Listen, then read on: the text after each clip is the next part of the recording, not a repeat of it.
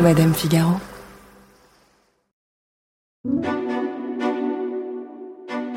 Dans l'histoire que je vais vous raconter, on pourrait être aussi bien dans Succession ou Dallas, son univers impitoyable. En 2017, Meghan Markle, une actrice américaine, tombe dans les bras d'Harry, un prince. Leur coup de foudre fait rêver les Anglaises et leur mariage à Windsor fascine les Américains. Meghan devient la princesse qui peut changer le monde et le couple princier le plus scruté de la planète. Mais ça, c'était il y a quatre ans. Depuis, Meghan est devenue un tyran, puis une victime, il y a eu l'exil vers les États-Unis, et nous, on s'est retrouvés là, sans trop savoir quoi choisir entre les admirer parce qu'ils ont fui un système qui les emprisonnait, ou les condamner pour leur ingratitude envers la famille royale. Et c'est ça qui m'a questionné. Mais pourquoi on devrait soit les aimer, soit les détester? C'est vrai, pourquoi on a tous un avis si tranché sur cette histoire? Et qu'est-ce que tout ça dit de nous?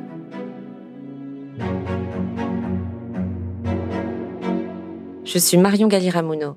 Bienvenue dans Scandale. They say it seems like Angelina was planning this divorce for a while.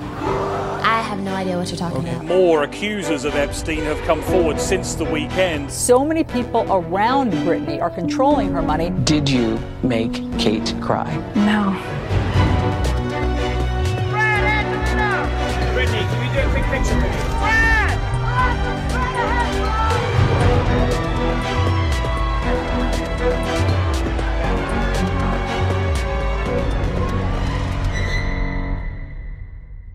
est en 2017. Meghan Markle est la star de la série Suits, une histoire d'avocat new-yorkais qui cartonne aux US à l'époque. Sur Instagram, elle a des millions d'abonnés. Harry, lui, fait simplement partie de la famille la plus célèbre du monde. Il est le deuxième fils de Charles et Diana. Il est aussi, selon la presse, le prince le plus sexy du monde. Et même s'il ne montera jamais sur le trône, le préféré des Anglais. Leur toute première rencontre aurait eu lieu à Toronto en 2016, arrangée par un ou une amie. À part ça, on n'en sait pas grand-chose. Il y a juste ce détail assez invraisemblable qui dit qu'avant de se rencontrer, ils ne savaient rien l'un de l'autre. No, I'd never, never even heard about her until this friend said Meghan Markle. I was like, right, okay, give me a bit of background. what's, like, what's going on here? I'd never watched Suits. I'd never heard of Meghan before. À l'époque, je me souviens m'être dit Harry qui n'a jamais vu Suits, oui, c'est possible. Mais Meghan qui dit qu'elle n'a jamais entendu parler de Harry, là, ça semble carrément improbable. Je savais pas grand-chose de lui, donc la seule question que je lui ai posée quand elle a organisé notre rencontre, c'était est-ce qu'il est gentil? Ce dont on est sûr, en revanche, c'est que leur premier date officiel a lieu à Londres, en juin 2016. Plus précisément à Soho House, ce club que l'on intègre uniquement sur carte de membre, et où il faut imaginer l'élite trentenaire s'envoyer des Moscow Mules et des balls de quinoa en basket immaculé. Richard Fitzwilliams est consultant et commentateur royal. Il officie notamment pour la BBC. Il m'a raconté ce coup de foudre. Il y a eu une attirance immédiate. Ils étaient tellement absorbés l'un par l'autre qu'ils n'ont pas réalisé que le papier peint représentait des dessins érotiques. Donc oui, je pense que c'est une sorte de coup de foudre. Après ça, ils se revoient d'abord en cachette pendant six mois, jusqu'à officialiser leur relation via un communiqué officiel de Harry en novembre 2016. Il manque juste une chose à l'époque, la photo. Parce que oui, ils ont été photographiés à la sortie d'un restaurant à Londres. Oui, ils ont été immortalisés, enlacés sur une plage de Jamaïque au mariage d'un ami de Harry. Mais les photos sont floues, et l'Angleterre languit de voir enfin Meghan en vrai et de près. Ils devront attendre ce jour de septembre 2017 où Meghan et Harry arrivent main dans la main à l'inauguration des Invictus Games. Les Invictus Games, c'est cette compétition multisport dédiée aux blessés de guerre et aux vétérans. Ces jeux ont été créés à l'initiative de Harry, et l'apparition du couple ici en est d'autant plus symbolique. Contre toute attente, Meghan porte un jean troué et une chemise blanche un peu loose. C'est assez engagé pour un premier rendez-vous avec un Windsor. Et déjà, certains voient une provocation de sa part quand les autres se réjouissent de cette petite révolution.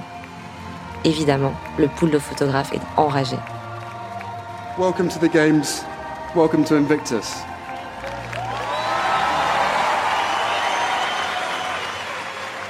Je me dis, c'est quand même dingue qu'on soit aussi passionné par cette famille. On est si loin d'eux, leur mode de vie paraît tellement hors du temps.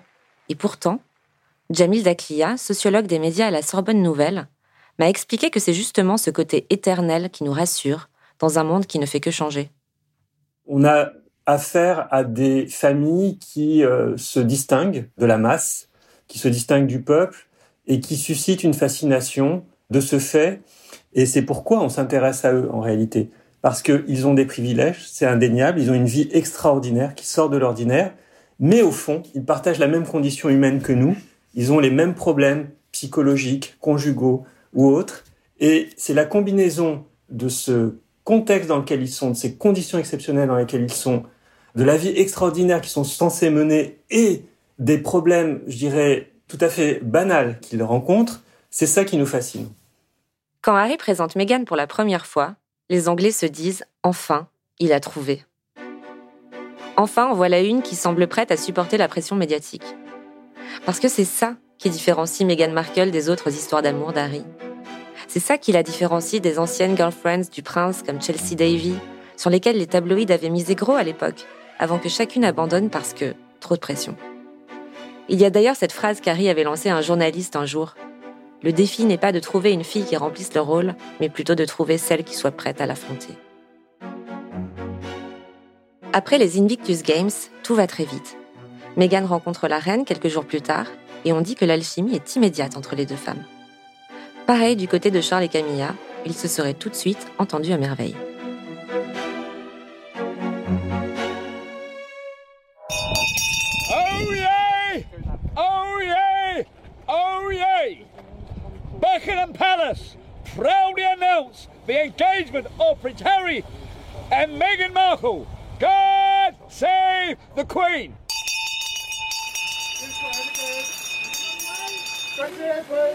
Le 27 novembre 2017, leurs fiançailles sont officialisées avec la traditionnelle interview à la BBC, et l'Angleterre est en émoi. Il faut dire que dans la famille royale, certaines fiançailles ont déjà donné lieu à des instants très gênants. Je ne sais pas si vous vous souvenez, mais pour celle de Charles et Diana, à la question Êtes-vous amoureux? Charles avait répondu Tout dépend ce qu'est être amoureux. Évidemment, ça avait fait un tollé et tout le monde en avait parlé à l'époque. Plus récemment, pour les fiançailles de Kate et William en 2010, Kate n'avait simplement pas eu le droit à la parole. Alors quand Harry, après avoir posé amoureusement avec Meghan dans les jardins de Kensington, tombe sur un journaliste qui lui demande quand exactement il a su que Meghan était la bonne, que lui répond du tac au tac la première fois que je l'ai vue, l'Angleterre est sous le charme. Le soir même, il raconte à la BBC comment il a fait sa demande autour d'un poulet rôti. Meghan n'aurait pas attendu la fin de la question pour répondre oui.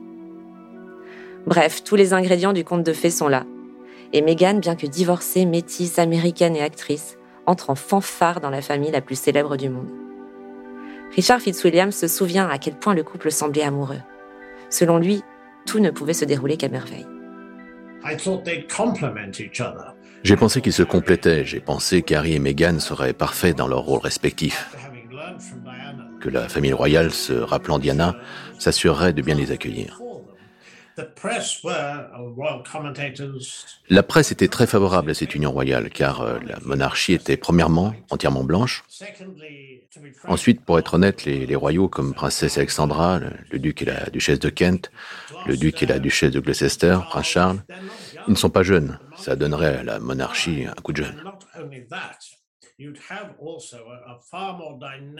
Et non seulement vous auriez eu une monarchie bien plus dynamique vis-à-vis du, Commonwealth, qui est composé majoritairement de personnes de couleur, mais aussi de jeunes.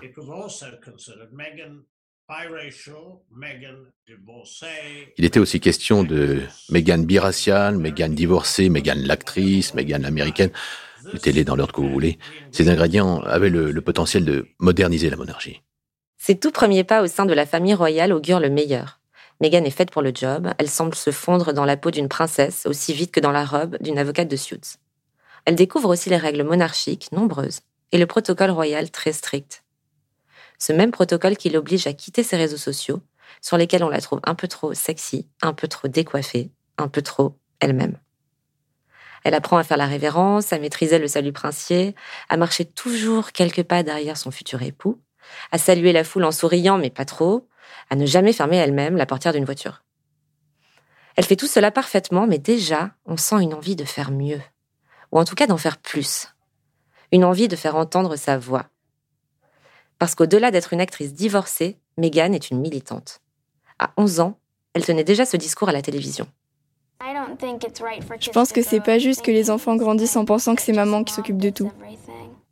Des années après ça, elle a d'ailleurs été nommée défenseur des droits des femmes auprès de l'ONU, prouvant son dévouement à la cause. Elle fait aussi entendre sa voix dans un autre genre à travers The Tig, un blog lifestyle ultra suivi à l'époque, où elle partage ses coups de cœur voyages et restaurants. Bref, Meghan a des choses à dire. Mais dans ce nouveau rôle que la famille royale lui propose, on lui demande justement de rester discrète. Et elle devient alors cette duchesse tout sourire, avec des robes en dessous du genou, qui ne doit jamais communiquer ses ambitions et pire, ses opinions politiques. On lui demande d'être belle et de se taire dans les grandes lignes. On ne l'apprend que bien plus tard, mais le seul qui semble rester dubitatif quant à cette relation, c'est William. C'est Robert Lacey, spécialiste de la famille royale et accessoirement consultant principal sur la série The Crown, qui l'a raconté le premier, dans son livre sur les deux frères paru en 2021. Lors d'un entretien avec lui pour la promo du livre, il m'a appris par exemple que William avait dit à Harry, au moment de ses fiançailles, de ne pas se précipiter. Il m'a dit que William ne comprenait pas comment son frère pouvait envisager d'épouser cette fille, qu'il connaissait à peine, sans même qu'elle ait fait ses preuves dans la famille. Et ces doutes-là, de ce que l'on sait, ont profondément agacé Harry. C'est ce que m'a aussi dit Richard Fitzwilliams. Je pense qu'ils étaient euh, très, très différents. Mais le problème est que tous les Anglais étaient persuadés que les deux fils de Diana étaient très proches.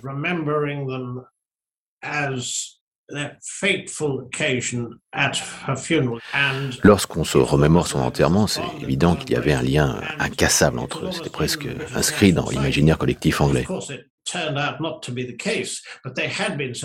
Évidemment, ce n'a pas été toujours le cas, mais ils ont été très proches, malgré des tempéraments très différents.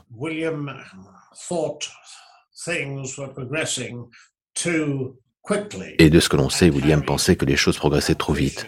Et Harry n'a pas apprécié ça. Il est important de préciser que le fossé existait déjà entre les deux frères, bien avant l'arrivée de Meghan.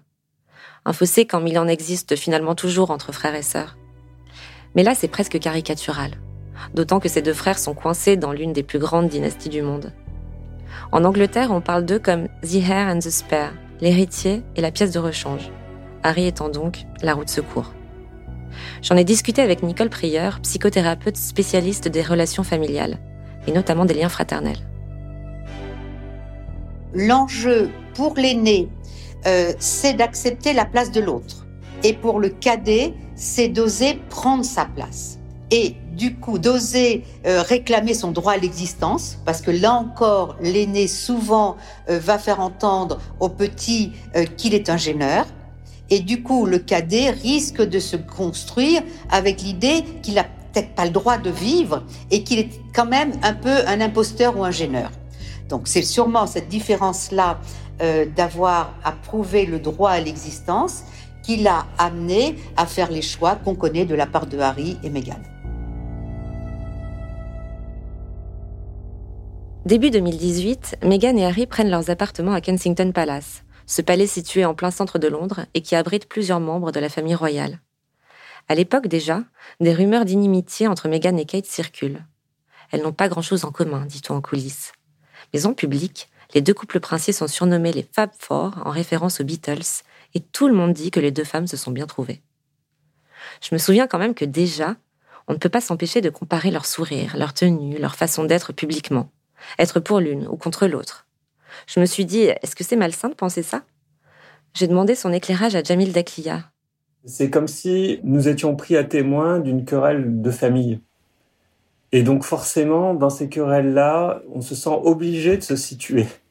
C'est rare qu'on soit complètement indifférent à ces questions-là. On peut trouver ça futile, mais dès lors qu'on s'y intéresse un temps soit peu, on est amené à choisir un camp d'une certaine façon.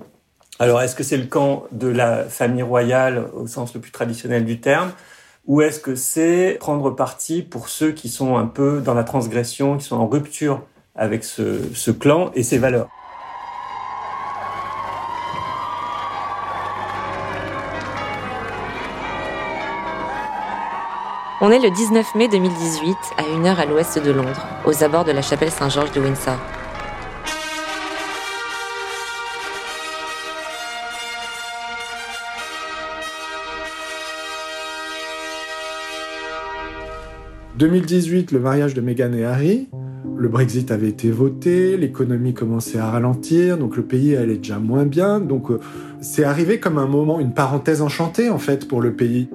Florentin Collomb est grand reporter au Figaro. Il était correspondant à Londres en 2018. Il a couvert ce mariage à Windsor. Et puis la monarchie, pour exister et pour subsister, elle a besoin de moments forts. Elle a besoin de mariages, bon, d'enterrement parfois, de célébrations comme des jubilés. Mais un mariage princier, c'est un moment euh, rare et unique, hein, surtout pour un héritier euh, en ligne directe du trône. C'était un, un moment de bonheur un peu pour la Grande-Bretagne. C'était le printemps, c'était le mois de mai, il faisait très beau. C'était à Windsor, le château de Windsor, donc à une cinquantaine, une trentaine de kilomètres de Londres.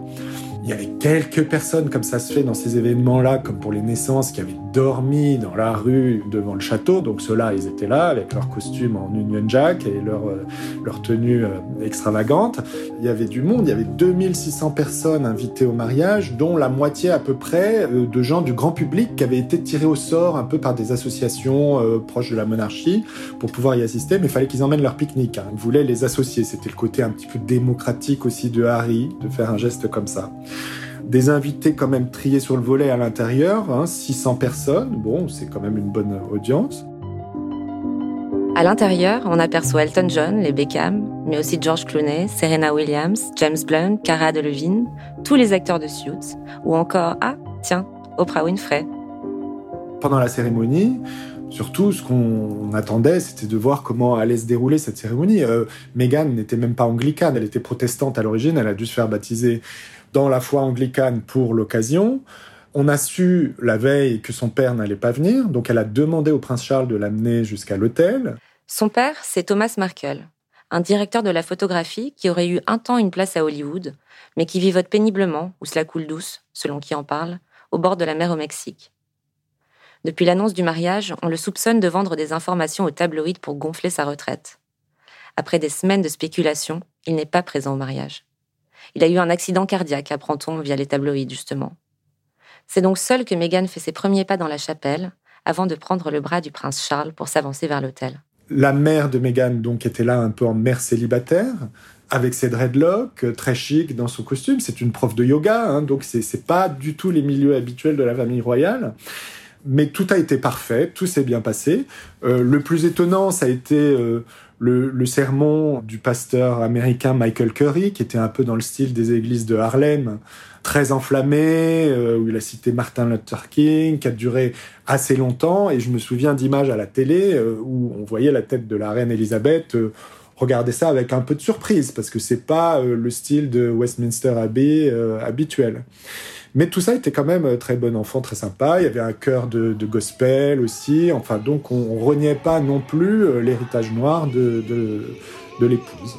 L'idée, c'était de reconnaître cette différence de Meghan. Et en fait, ça a été l'intelligence de la famille royale et de la firme, comme on l'appelle, c'était d'en faire un atout. Donc en fait, cette espèce de mélange de la tradition millénaire de la famille royale avec du gospel, avec Oprah Winfrey, avec euh, des acteurs noirs, des acteurs américains, etc. Euh, c'était vraiment l'alliance de deux mondes qui n'ont pas forcément euh, beaucoup en commun au départ.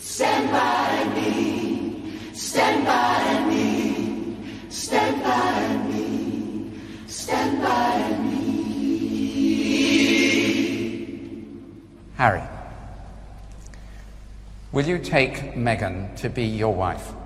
Will you love her, comfort her, honour and protect her, and forsaking all other, be faithful to her as long as you both shall live? I will.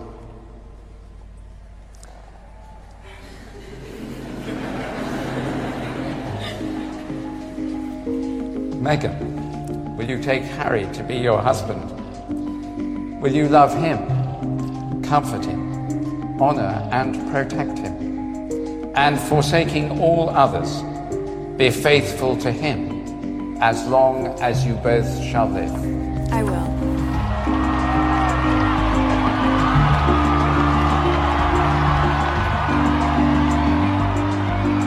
Et ça marche à merveille. À ce moment-là, il y a cette réflexion qu'on s'est tous faite, ce mariage. C'est quand même un coup de com' extraordinaire pour une monarchie réputée immuable, non? Si la reine avait été hyper conservatrice et avait tiqué en voyant son petit-fils amoureux d'une étrangère divorcée, actrice et métisse, ben, c'est elle qui aurait été euh, euh, ringardisée, c'est elle qui aurait été euh, à l'encontre des évolutions. Là où ils ont été intelligents, la reine et ses conseillers, etc., c'est de comprendre en effet le coup de com' qu'ils pouvaient faire, mais pas uniquement de com', le, le grand coup de rajeunissement de l'institution britannique aussi.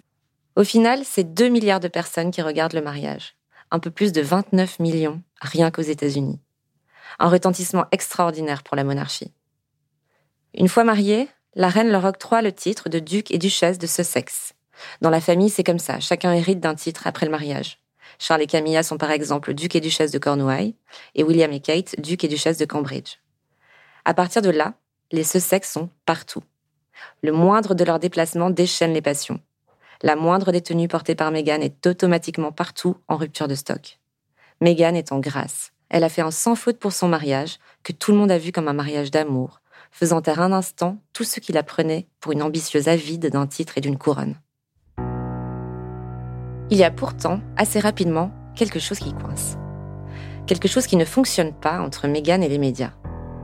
Si elle paraissait au départ totalement dédiée à son rôle de princesse, elle se plaint de plus en plus des remarques sexistes et racistes dont elle fait l'objet. Et très vite, elle se renferme sur elle-même.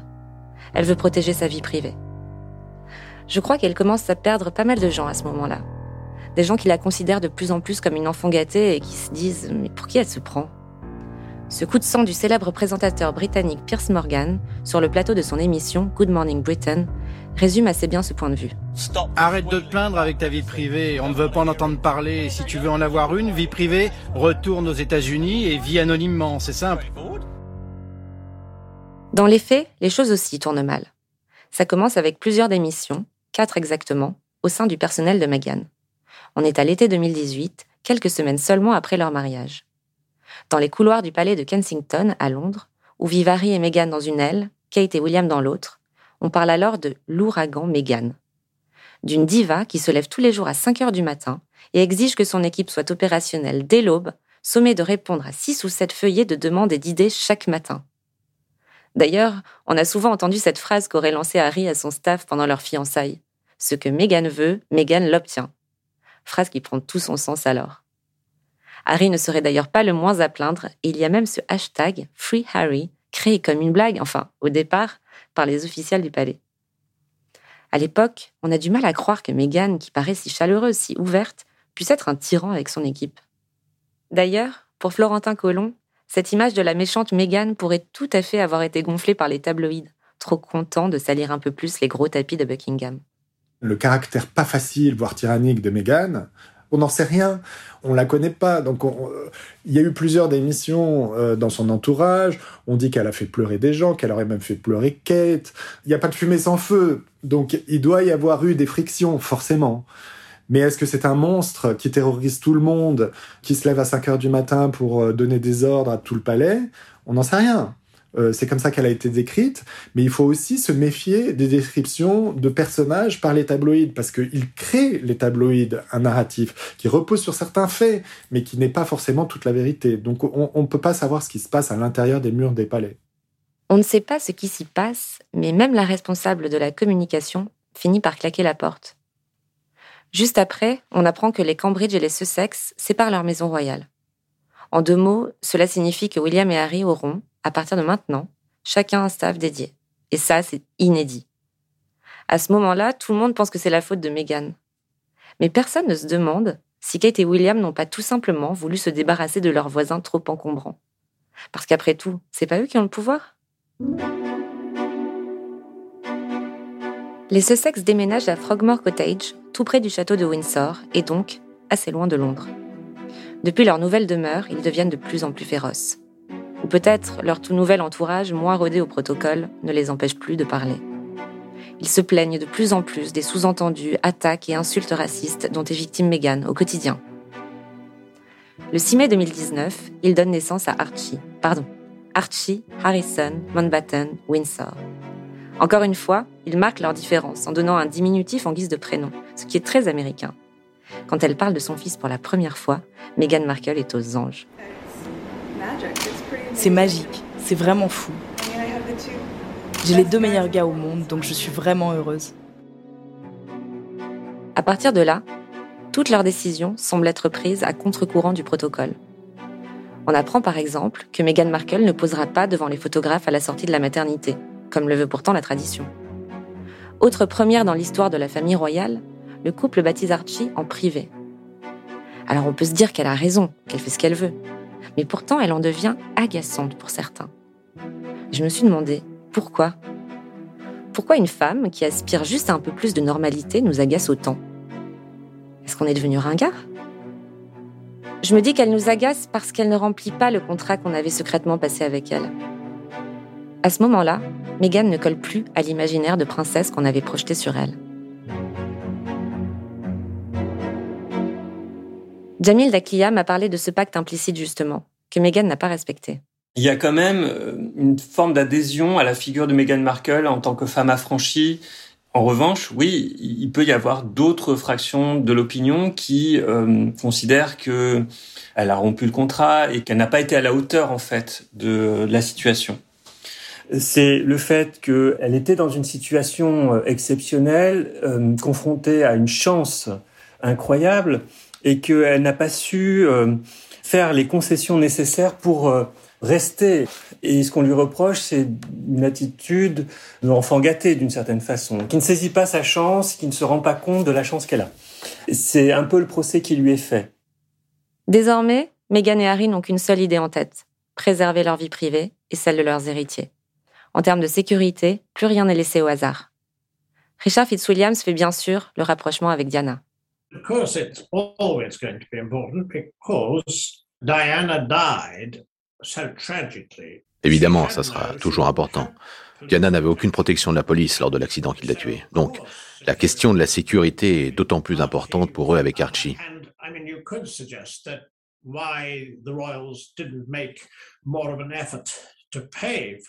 Et on pourrait penser que la famille royale n'a pas cherché à payer davantage pour assurer cette sécurité, ou du moins ils n'ont pas considéré ça comme un problème à part entière.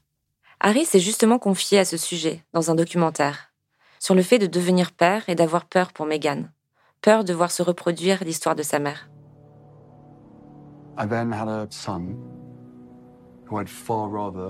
J'aurais aimé profiter de ces moments plutôt que de me demander, en le regardant dans les yeux, si ma femme finirait comme ma mère, me laissant seul avec lui.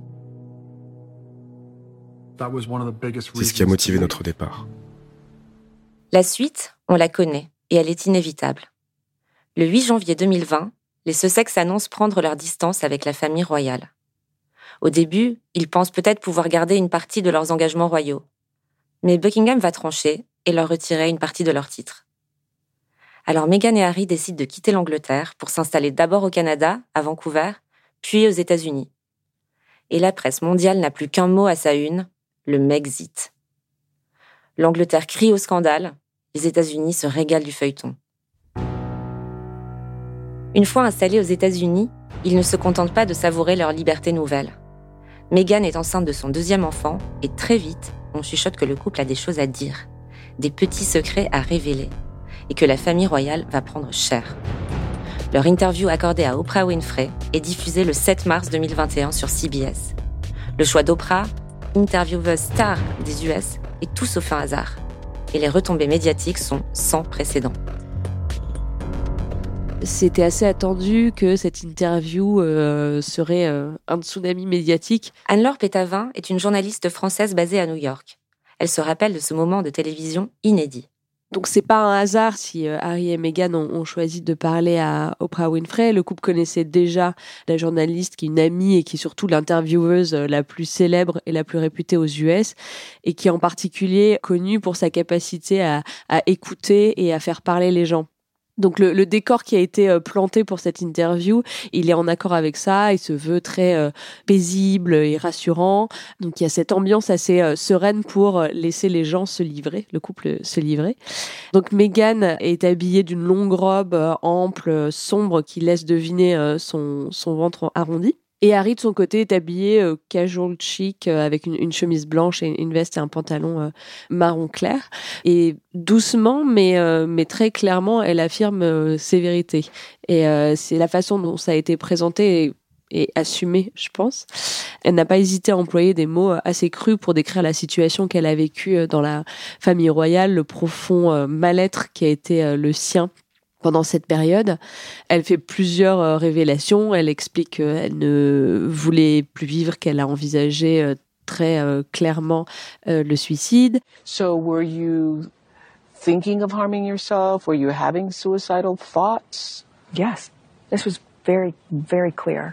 Et Harry, de son côté, il raconte aussi avoir été malheureux dans le carcan de cette vie royale il reproche beaucoup à sa famille de ne pas l'avoir euh, soutenu et à l'institution euh, royale de ne pas avoir euh, écouté leurs problèmes et de ne pas les avoir soutenus au moment où ils en avaient besoin. Votre famille vous a coupé les vivres Oui, le premier quart de 2020. Mais j'ai ce que ma maman m'a laissé. Et sans ça, on n'aurait jamais pu s'en sortir. Il parle de tout. De l'héritage financier laissé par Diana, des attaques racistes dont aurait été victime Meghan au sein même de la famille royale, des liens brisés entre Harry et son père Charles, personne n'est épargné. Mais c'est ce passage en particulier qui va être pris partout. Et aussi, il y a eu des interrogations au sujet de sa couleur de peau, à quel point il sera noir quand il sera né. What? Quoi? Et who who is having that conversation? Qui a dit ça? Ça, c'est une information que je ne partagerai jamais. Même Oprah n'en croit pas ses yeux. Cette révélation fait l'effet d'une bombe. Richard Fitzwilliams se souvient des réactions qui ont suivi la diffusion de l'interview.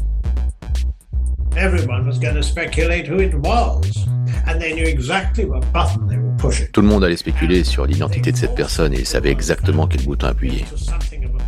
Ils ont poussé la famille royale dans, un état de panique, par exemple avec William, furieux, qui crie dans une réponse à un journaliste ⁇ Nous ne sommes pas racistes, nous ne sommes pas une famille raciste ⁇ Si à ce moment-là, c'est déjà fou d'entendre Harry se plaindre publiquement de sa famille, c'est encore plus déroutant de voir William et d'autres membres de la firme se défendre. Parce qu'il ne faut pas oublier la devise de Buckingham. Never complain, never explain. Ne jamais se plaindre, ne jamais se justifier. Mais Harry et Meghan sont aux États-Unis maintenant, et au-delà de toute forme de protocole.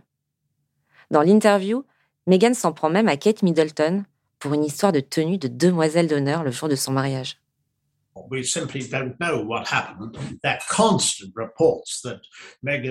ne savons tout simplement pas ce qui s'est passé. Il avait été signalé que Meghan avait été irrespectueuse envers Kate, qui, elle, était en pleurs. Puis avec Oprah, Meghan explique que c'est Kate qui l'a fait pleurer. Donc, on ne sait pas vraiment ce qui s'est passé, c'est flou. L'anecdote paraît insignifiante, et elle l'est honnêtement. Pourtant, elle fait l'objet d'une vraie question de la part d'Oprah Winfrey, et la réponse de Meghan, oui, Kate m'a fait pleurer, arrive comme un coup de canif quand même dans la réputation de Kate Middleton. À la suite de cette interview choc, les avis divergent. Au Royaume-Uni, les Anglais sont catastrophés. S'ils veulent partir, ils devraient juste le faire. S'ils ne veulent pas être dans la vie publique, mais qu'ils arrêtent de se promouvoir. Vous voyez ce que je veux dire? C'est juste ridicule. Ça semble contradictoire en ce qui concerne le fait de se retirer de la vie publique tout en cherchant en même temps à être interviewé. Mais aux États-Unis, ces révélations ne font pas le même effet. Richard Fitzwilliams me dit comment ça s'est passé là-bas. Um, je suis directement allé voir les sondages et aux États-Unis, ils étaient beaucoup soutenus. Je ne pense pas que les Américains s'intéressent beaucoup à la Grande-Bretagne et à la vie anglaise en général. Je pense qu'ils sont particulièrement concentrés sur l'Amérique et la promotion du rêve américain dans le monde entier. Et c'est avec cet objectif-là en tête que cette interview avec Oprah était centrale pour eux. Pour moi, cette interview est un succès américain. C'est un succès de télévision, c'est évident. Mais est-ce un succès pour les Sussex? Je me demande ce qu'ils attendaient au fond de cette interview. Parce que passé le succès d'audience, on a vite réalisé qu'elle avait été assez catastrophique pour leur popularité. Un peu déplacée même. Cette milliardaire qui interviewe un couple de royaux déchus sur leurs problèmes de famille, alors que le monde entier est meurtri par une pandémie et compte des millions de morts? Coïncidence ou pas, ils ne sont pas invités aux 60 ans de Barack Obama, alors que les deux couples sont censés être devenus très proches, À l'inverse, en Angleterre, Kate et William font office de couple modèle, comme s'ils avaient profité du départ de Sussex pour enfin occuper le devant de la scène royale. D'ailleurs, sur les photos de ses 40 ans, Kate Middleton n'a jamais autant ressemblé à une future reine.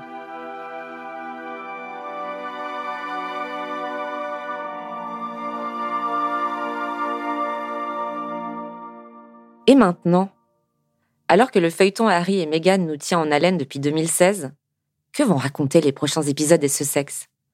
Et même plus, est-ce qu'ils vont encore nous intéresser?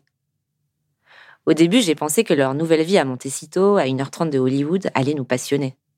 Que leur quotidien dans leur propriété de neuf chambres, 16 salles de bain, avec tennis, piscine et poulailler, allait être paparazzé de près que leur soirée de voisins avec Oprah Winfrey, Gwyneth Paltrow ou Katy Perry allait être chroniquée sur TMZ ou People Magazine. Mais rien. Même sur Harry en vélo et en Bermuda. Alors que bon, on avait déjà vu un prince Windsor en vélo et en Bermuda.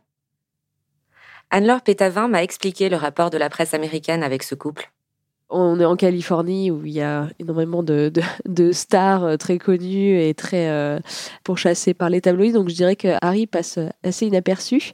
Encore une fois, ils n'ont pas encore eu l'occasion de, voilà, de sortir. Peut-être que s'ils produisent euh, un, documentaire Netflix très high profile, à ce moment-là, il y il y aura plus d'attention sur eux. Mais en tout cas, à l'heure actuelle, la presse américaine, les tabloïds, les paparazzis n'ont pas vraiment l'air de, s'intéresser euh, beaucoup au, couple euh, Harry et Meghan. C'est vrai, Meghan et Harry ne sont plus en Angleterre, où chaque fait et geste d'un descendant de la reine est automatiquement scruté et commenté. Ils sont en Californie, et là, il faut avoir une actu pour exister. Selon des témoignages de voisins, ils vivent en vase clos, ne sortant que rarement dans un gros 4x4, ce qui reste la voiture de Monsieur Tout le Monde à Montecito. En janvier 2021, ils se retirent même d'Instagram, leur réseau social de prédilection.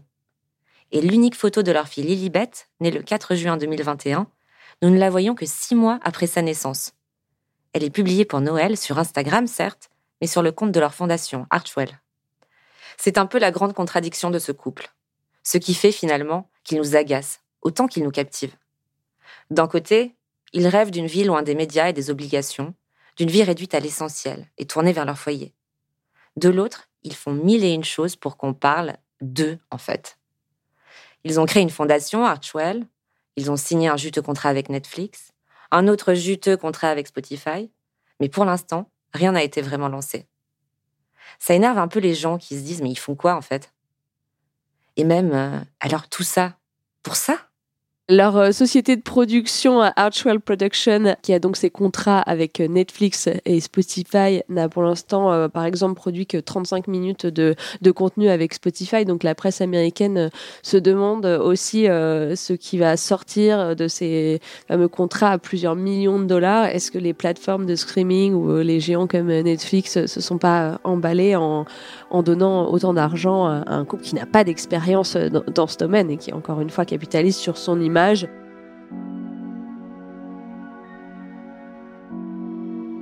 je ne peux pas m'empêcher de penser.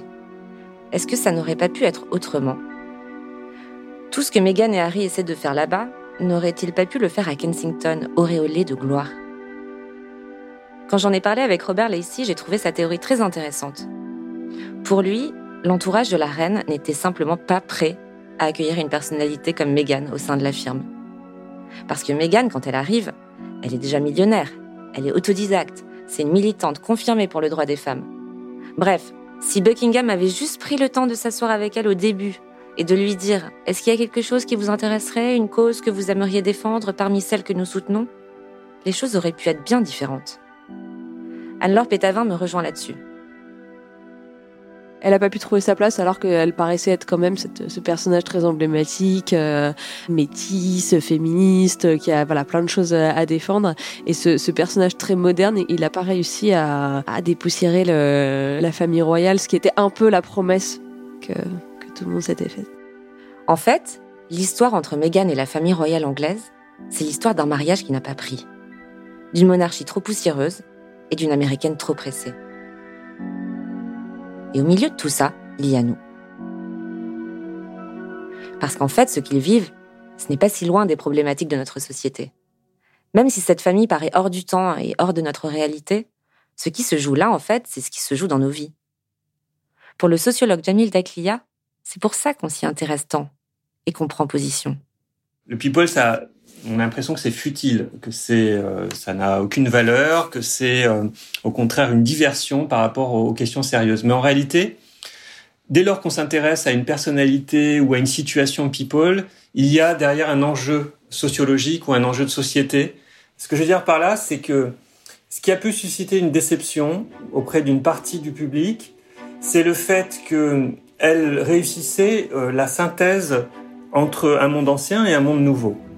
Et à partir du moment où elle part, c'est l'échec de cette synthèse et c'est peut-être pour ça que ça déçoit. Alors qu'on soit déçu ou pas, qu'on soit finalement d'accord avec la manière dont elle l'a fait ou pas, Meghan s'est quand même affranchie des lois sociales et des carcans familiaux. Au final, elle est l'exemple qu'au sein même de la famille royale, nous sommes aussi en 2022. Et si c'était ça, notre nouveau conte de fées?